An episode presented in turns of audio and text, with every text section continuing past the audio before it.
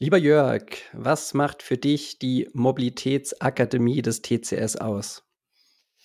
Die Mobilitätsakademie des TCS ist ein Schnellboot für den TCS. Wir sind auf den großen Transformationspfaden der Mobilität unterwegs, schauen für den TCS in die Zukunft und gestalten gemeinsam mit dem TCS die Zukunft der Mobilität.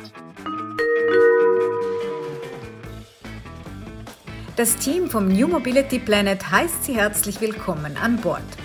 Ihre Gastgeber sind Björn Bender von der SBB und Andreas Hermann vom Institut für Mobilität an der Universität St. Gallen. Herzlich willkommen zum New Mobility Planet. Andreas Hermann, mein Co-Host und ich begrüßen heute ja einen der Mobilitätsexperten der Schweiz. Ich glaube, so darf man sagen, Jörg Beckmann bei uns als äh, Leiter der Mobilitätsakademie des TCS, aber auch als Vizedirektor ähm, des TCS. Jörg, du hast eine imposante äh, Mobilitätskarriere gemacht, wenn ich das so sagen darf, vor allem mit, mit, mit wahnsinnig vielen internationalen ähm, Perspektiven, warst Hauptgeschäftsführer des Europäischen Verkehrssicherheitsrates, ich, hoffe, ich hoffe, ich habe es richtig gesagt, in Brüssel, ähm, hast, hast äh, promoviert in Kopenhagen ähm, am Verkehrsforschungsinstitut und bis seit ja seit seit vielen Jahren, ähm, seit über äh, 20 Jahren in der Schweiz und und engagierst dich, ich sag mal für nachhaltige Mobilität, für kombinierte Mobilität sehr stark natürlich und das ist die DNA des TCS von der Straße kommt. Jörg, äh, herzlich willkommen bei uns. Herzlichen Dank, dass ich bei euch sein darf. Jetzt habe ich schon so ein bisschen äh, äh angerissen. Ne? TCS steht natürlich, ich meine, ihr seid einer der größten Institutionen. Ihr habt 1,5 Millionen plus minus äh, Mitglieder. Euch kennt jeder. Ihr steht, ja, ihr steht für Auto- und Straßenmobilität aus der DNA kommt. Und dennoch äh, nehme ich natürlich auch aus der SBB-Sicht und aus der persönlichen wahr, äh, dass sich da extrem viel tut, dass der TCS auch sehr, sehr, sehr progressiv an vielen Stellen unterwegs ist, viele neue Ideen, vor allem in der Akademie auch spielt. Ähm, nimm uns doch mal so ein bisschen mit, Jörg. Warum, warum gibt es euch? Was ist dein Auftrag in diesem äh, äh TCS und, und für was steht ihr? Ja, wir stehen sicher für eine nachhaltige Mobilität und ähm, mit dem TCS gemeinsam natürlich auch für eine persönliche Mobilität. Wir kommen aus der individualen Mobilität ähm, mit dem TCS, der ursprünglich als Veloclub gegründet wurde, dann lange Jahre Automobilitätsclub oder Automobilclub war, jetzt eigentlich eher Mobilitätsclub ist und dann natürlich auch ähm, äh, mit dem gesellschaftlichen Wandel ähm, gemeinsam in eine Richtung geht. Das heißt, ähm, wir schauen eben nicht mehr nur auf das Auto, sondern bieten mit dem TCS ähm, Radschutz, Hilfe, alle möglichen Dienstleistungen rund um die Alltagsmobilität und die persönliche Mobilität unserer Mitglieder an. Und äh, die Rolle der Akademie in, ähm, im TCS ist natürlich die eines Radars. Also wir schauen ähm, sicherlich auf die Zukunft der Mobilität, machen eigentlich weniger Prognosen, ähm, sondern wir versuchen die Zukunft der Mobilität zu gestalten, gemeinsam mit dem TCS, aber eben auch mit vielen anderen äh, Partnern und Akteuren, mit denen wir unterwegs sind. Denn wir sind eine AG innerhalb des TCS und keine Organisationseinheit im klassischen Sinne. Das heißt, wir müssen auch unternehmerisch reüssieren, machen das recht gut mittlerweile seit äh, 13 Jahren mit einem Umsatz von etwa 2,5 Millionen Franken. Ähm, und äh, die bekommen wir nicht vom TCS, sondern aufgrund der unterschiedlichen Produkte und Dienstleistungen, äh, Forschungsprojekte, Demonstrationsprojekte und so weiter, die wir mit der Akademie durchführen. Und äh, bei all diesen Projekten geht es mir eigentlich immer um die drei großen Transformationspfade, die ich da sehe. Ähm, zum einen natürlich die Dekarbonisierung ähm, ja unserer gesamten Volkswirtschaft, aber eben auch des Verkehrssektors und da natürlich aus Sicht des TCS allen voran ähm, die ähm, Elektrifizierung des automobilen Antriebsstrangs, äh, Stichwort die Elektromobilität. Da sind wir mit der Akademie seit äh, vielen Jahren unterwegs, ähm, haben erst das Schweizer Forum Elektromobilität gemeinsam mit dem Bundesamt für Straßen 2010 ins Leben gerufen und dann ein paar Jahre später durfte ich gemeinsam mit ähm, einigen anderen Akteuren den Verband Swiss E-Mobility gründen, dessen Geschäftsstelle wir mit der Mobilitätsakademie führen. Ähm, der andere große Transformationspfad, auf dem wir unterwegs sind mit der Akademie, ist ähm, der Transformationspfad, ich nenne ihn immer die Deprivatisierung ähm, der klassischen Individualmobilität, das heißt der Einzug der Share Economy in den Verkehrssektor, insbesondere natürlich Carsharing, Ridesharing, Bikesharing, Trotti-Sharing und all das, was da an Shared Mobility Angeboten unterwegs ist. Da haben wir jüngst ebenfalls einen Verein gegründet, Chacomo, die Swiss Alliance for Collaborative Mobility und setzen uns hier eben mit den äh, Marktakteuren für äh, die geteilte Mobilität ein. Da sind wir natürlich auch äh, unternehmerisch unterwegs mit der Akademie, mit Carvelo 2 Go, der weltweit ersten Sharing-Plattform für ähm, elektrische Cargo-Bikes. Und der dritte Transformationspfad, der uns in der Akademie beschäftigt, ist das, was man oftmals vergisst bei den sehr technikdeterminierten ähm, Transformationsthemen und Trends, die wir im Verkehrssektor diskutieren, nämlich die Demotorisierung des Stadtverkehrs, das heißt der Bedeutungszuwachs, ähm, der notwendige Bedeutungszuwachs des ähm, Velofahrens und zu Fußgehens. Und das sind eigentlich die drei Dinge, die uns hier beschäftigen. Und ähm, das müssen wir eben auch so machen, dass wir unternehmerisch reüssieren. Ansonsten, ja, ansonsten hätte es uns schon lange nicht mehr gegeben, sage ich mal, wenn wir das nicht schaffen würden. Ist das, ist das vielleicht ein bisschen auch der Schlüssel zum Erfolg, Jörg, den du eben beschrieben hast? Ne? Weil ihr seid natürlich sehr stark an vielen Stellen als, als Netzwerkbildner unterwegs, als, als, als Facilitator, als ähm, diejenigen, die Institutionen fördern. Du hast eben von den Geschäftsstellen auch ähm, und den Verbänden gesprochen. Ihr macht große Veranstaltungen, das darf man auch nicht vergessen, ja, auch so, so Themen wie, wie eine Mobilitäts Arena und so weiter, die, die macht ihr, ja, und das sind mittlerweile ja sehr, sehr internationale große Events geworden. Und dennoch habt ihr Produkte, Ne, und mhm. seid am Kunden, habt eine Schnittstelle, habt Umsatz, habt Kosten. Ähm, ist, es, ist es der Erfolg, dass äh, ihr ja so lange schon, ne, das darf man ja mhm. auch so sagen, ja, auch in so einem ähm, erstmal Verbund wie der TCS, aber auch nach außen ähm, so einen erfolgreichen Weg gehen könnt? ich glaube, du triffst den Nagel auf den Kopf. Dass ähm, wir so erfolgreich sind, hängt sicherlich zusammen mit der Tatsache, dass wir ein, ja, ich will nicht sagen gemischt Warenladen sind, aber ein relativ breites Portfolio an Diensten und Produkten haben, die wir eben auch verkaufen können. Das sind natürlich zum einen unsere Beratungsangebote, logischerweise, oder Forschungs, ähm, äh, Forschungstätigkeiten, die wir ähm, oft mit den öffentlichen ähm, Institutionen re realisieren, aber es sind natürlich eben auch ähm, jene Angebote, wo wir ähm, mit ähm, Fahrzeugen auf der Straße sind ähm, oder eben tatsächlich dann Unternehmens- und Politikberatung, wie wir das über die Verbände machen. Das machen wir eben tatsächlich mit ganz vielen Leuten ähm, und Akteuren. Ähm, und deswegen gibt's uns noch. Ähm, es gab auch in anderen Automobilclubs in Europa ähnliche Organisationen bezieh beziehungsweise ähnliche Einheiten, aber die wurden dann auch irgendwann mal wieder geschlossen, weil sie zu teuer wurden. Ähm, und wir schaffen es eben mit der Mobilitätsakademie über diese ähm, vielfältigen Dinge, die wir tun, uns auch ähm, ja zum Großteil zu 80, 90 Prozent selber zu finanzieren. Und deswegen gibt es uns sicherlich noch. Wir bieten tatsächlich einen Mehrwert, ein Werteversprechen für diejenigen, die sich bei uns ähm, auf ganz unterschiedliche Arten und Weisen engagieren. Ähm, Jörg, wir drei sind uns wahrscheinlich sofort einig über die Themen, die du da ähm, ausgeführt hast. Ähm, aber ist nicht auch Teil der Wahrheit ähm, so, dass die zwei Hauptplayer, sag mal Bahn und Auto, letztlich sich schwer tun, in dieser multimodalen, konvergierenden Welt zwischen ÖV und Privatmobilität Geschäftsmodelle zu finden. Die Automobilhersteller sind nach wie vor unterwegs. Wir wollen Autos verkaufen. Viele Bahngesellschaften weltweit sind jetzt durch die Corona-Pandemie sozusagen der Back to Basics äh, ähm, äh, auf dem Weg, ja, dass sie sagen, wir machen einfach nur den Kerntransport, das können wir überall auf der Welt erleben. Ähm, ne, also wir drei haben diese Idee gemeinsam, aber scheitert es nicht daran, oder vielleicht ist das falsche Wort, aber haben wir nicht grundsätzliche Hürden in diese Welt hinein, weil die Geschäftsmodelle in dieser neuen Welt noch fehlen? Ich sehe es ein bisschen anders. Also ich stimme mit dir darin überein, dass wir ähm, bis vor einigen Jahren in einer bipolaren Verkehrswelt gelebt haben, mit dem klassischen privaten Individualverkehr auf der einen Seite und dem kollektiven öffentlichen Verkehr auf der anderen Seite, die jeweils ihre Kerngeschäfte und ihre Terrains klar abgesteckt hatten.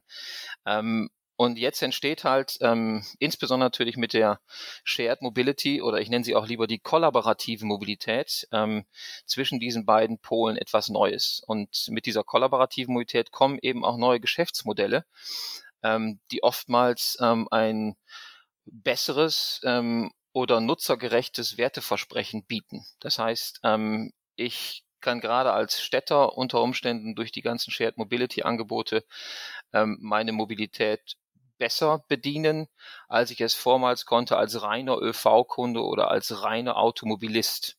Und das ist, glaube ich, auch etwas, was wir im TCS und in äh, der Schweizer Gesellschaft insgesamt sehen, dass wir immer mehr zu Multimobilisten werden, zu ähm, einer Multimobilisierung der ähm, Bevölkerung kommen. Das heißt, wir sind eben nicht mehr nur Automobilisten oder ähm, Pufferküsser, das heißt ähm, mit der Bahn oder mit den Bussen unterwegs. Und äh, diese neuen Geschäftsmodelle sorgen natürlich auch ähm, ich will nicht sagen für eine Kannibalisierung der bestehenden Angebote ähm, im klassischen Individualverkehr oder im klassischen öffentlichen Verkehr, sondern sie lösen bei den Akteuren äh, wie dem TCS oder auch den unterschiedlichen ÖV-Anbietern in der Schweiz natürlich ähm, notwendige Innovationen aus. Und da sehe ich durchaus, dass ähm, äh, angefangen bei den klassischen Automobilherstellern im Individualverkehr, die sich immer eben auch mehr als Mobilitätsanbieter verstehen und deswegen auch in diese ganze Shared Mobility Welt einziehen, äh, sehe ich durchaus Innovationen, ähm, die jetzt nicht bei den neuen Playern stecken bleiben, egal ob sie Risikokapital finanziert sind oder bootstrapped oder wie auch immer sind, sondern ähm, äh, diese Innovationen lösen eben auch Veränderungen, Transformationen äh, bei den klassischen Anbietern aus. Ich sehe das, aber braucht es, darf ich einfach nochmal noch mal nachhaken, braucht es nicht doch auch schärfere politische Rahmenbedingungen? Denn all, all die Städte, all die Regionen, die wir so als Vorbild immer haben, für, äh, die in diesem Mobilitätswandel schon sehr weit sind, die haben natürlich scharfe Regularien. Ja. Wenn man zum Beispiel Kopenhagen nimmt, die nehmen Parkplätze aus dem System raus, London macht eine City-Maut für Autos, äh, Fahrradspuren werden erweitert in einigen skandinavischen Ländern zu Lasten äh, des Autoverkehrs. Also da gibt es sozusagen Eingriffe des Regulators, um, um das zu beschleunigen, diesen Prozess. Ja.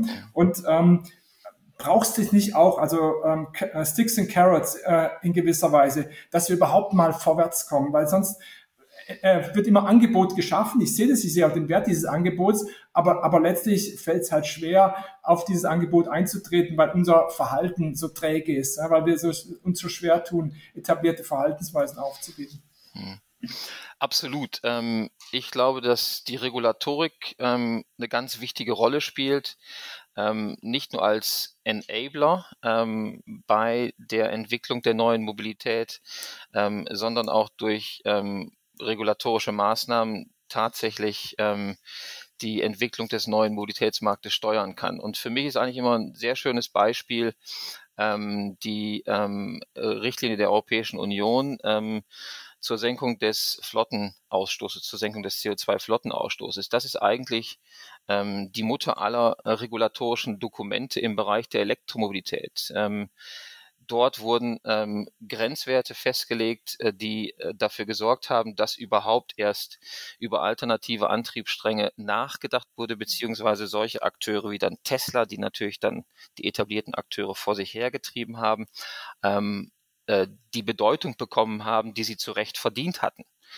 Ähm, und deswegen ist die Rolle der Regulatorik erstens absolut nicht zu unterschätzen. Aber das ist natürlich ähm, ein Prozess, der ähm, sowohl auf der einen Seite durch die Regulatorik mit ausgelöst und bestimmt wird, aber eben auf der anderen Seite auch durch unternehmerisches Denken und die Tatsache, dass wir ähm, auch durch bestimmte ähm, Techniktrends wie die wie der große digitale Wandel natürlich die Möglichkeit haben, ähm, neue Geschäftsmodelle auf den Markt zu bringen.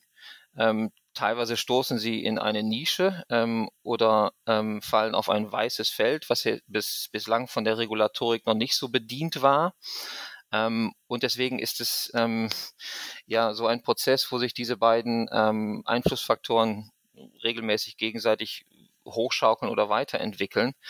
Ähm, und so kommen letztlich dann eben die ähm, neuen Angebote auf den Markt, die ähm, ja den, den, den mobilen Menschen ähm, einen Mehrwert versprechen. Ähm, das heißt, ihnen erlauben, ihre Mobilität nicht nur günstiger und einfacher, sondern im besten Fall auch ökologischer abzuwickeln. Mhm. Können wir mal in so ein Geschäftsmodell ein bisschen näher, näher reingehen, Jörg? Du beschreibst es ja super, super interessant. Du hast vorhin so zwei, drei Themen herausgegriffen. Ähm, wo habt ihr welchen Erfolg bisher erzielt? Ne? Wenn du sagst zum Beispiel KWelo 2 go, die größte oder erste äh, Plattform dieser Art, Ähm, jetzt, jetzt, jetzt wissen wir, ich meine, die Schweiz hat vielleicht dafür gar nicht die besten Voraussetzungen. Ne? Vielleicht gibt es andere Märkte, Skandinavien, Niederlande, äh, Belgien, ja, in denen du selbst warst, die, die, die vielleicht rein von den, von den, von den, ja, von, von den Rahmenbedingungen her sogar eine bessere Ausgangssituation hätten. Wie habt ihr das geschafft und, und wo steht ihr da und, und, und was lernt ihr vor allem für diesen Wandel? Ja, ja ähm, interessante Frage. Ähm, und auch da würde ich natürlich gleich ein Aber hinterher schieben. Ich glaube, dass die Schweiz für ein E-Cargo-Bike-Sharing äh, fast schon die besten Voraussetzungen bietet aufgrund ihrer Topografie. Für ein klassisches, nicht elektrisch unterstütztes ähm, Lastenvelo äh, welche es natürlich seit vielen Jahrzehnten gerade in den Niederlanden und in Dänemark, wo ich eben lange war, ähm, sehr erfolgreich gibt und wo sie sehr erfolgreich äh, genutzt werden. Ähm, ist es mit dem elektrischen Lastenvelo tatsächlich so, dass wir hier eigentlich eine Bedingung vorfinden, die ähm, äh, gerade das elektrische Lastenvelo so attraktiv ähm, werden lässt. Und das ist auch eine schöne Gründungsgeschichte von Carvelo to go. Ähm, zum einen deswegen, weil ähm, ja ich persönlich natürlich eine Riesenbegeisterung hege für das Lastenvelo und als die ersten elektrischen Lastenvelos dann 2013 auf den Markt kamen, da haben wir uns in der Akademie natürlich überlegt, ähm, was machen wir damit ähm, und sind damals gestartet mit einem Projekt, das hieß Kaki Bike, Cargo Kids Bike, unterstützt vom Bundesamt für Energie. Bei dem Kaki Bike Projekt ging es darum, dass wir uns ähm, acht elektrische Lastenvelos von und Müller zugelegt hatten und die jungen Familien in der Stadt Bern gratis für drei Monate zur Verfügung gestellt haben. Äh, Voraussetzung war, dass sie es mit zwei, drei anderen Familien im Block teilen. Unsere Hoffnung war, dass wir sie damit quasi anfixen und ähm, äh, sie hinterher Lust bekommen, sich ein solches Lastenvelo zu kaufen und dann miteinander peer-to-peer -peer zu teilen. Ähm, die sagt uns aber dann aufgrund äh, äh der oder in den Mobilitätsinterviews, Tagebüchern, die wir dort geführt und gemacht haben, dass sie eigentlich ähm, es besser finden, wenn bei ihnen im Quartier ähm, ähnlich wie Mobility Carsharing es anbietet, ein Lastenvelo stehen würde. Und äh, das war natürlich ähm, für uns interessant zu wissen, aber äh, gleichwohl auch eine große Herausforderung, ähm, so etwas anzubieten, weil wir eigentlich kein Geld hatten, keinen Investor hatten, wie das bei den großen risikokapitalfinanzierten Startups oftmals der Fall ist, der uns dort für Ladeinfrastruktur und Rollmaterial ähm, Geld bereitgestellt hätte, geschweige denn eine App ähm, entwickelt, äh, äh eine App-Entwicklung finanziert hätte.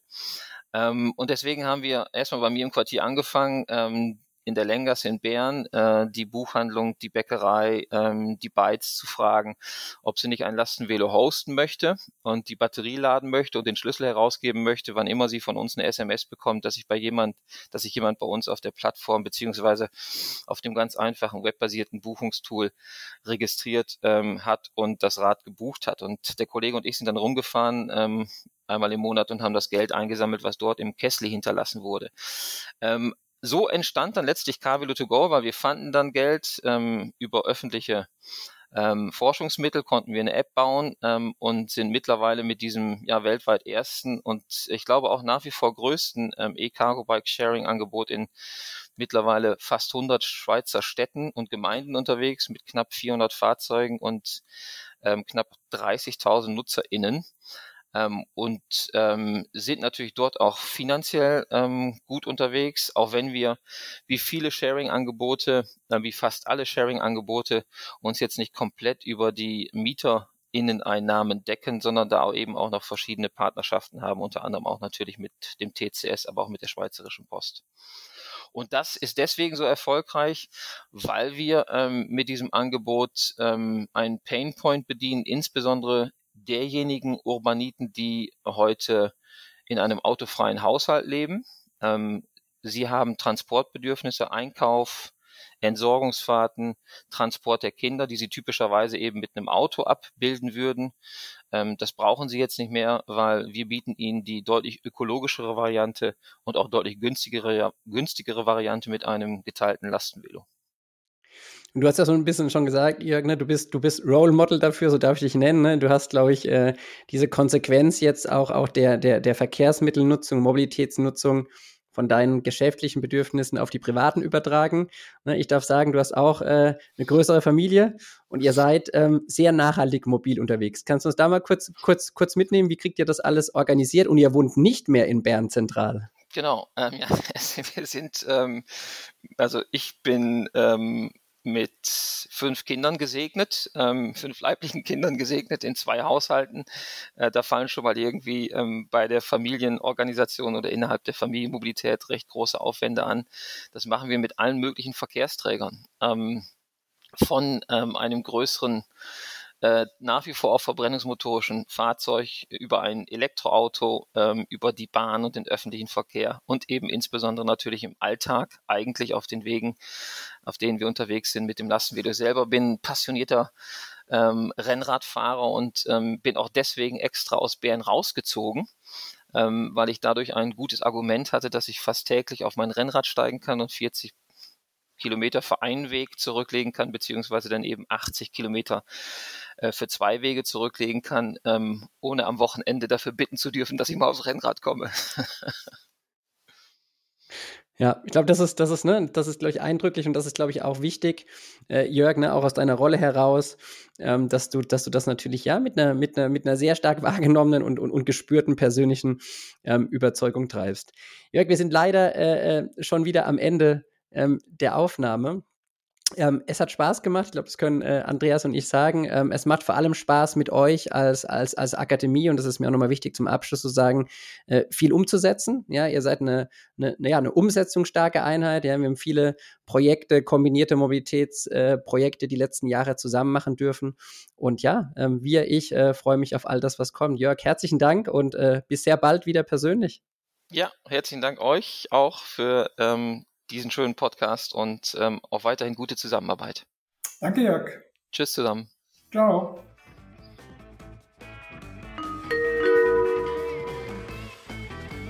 Danke, dass Sie uns begleitet haben. Nächsten Donnerstag geht die Reise mit einem spannenden Thema weiter.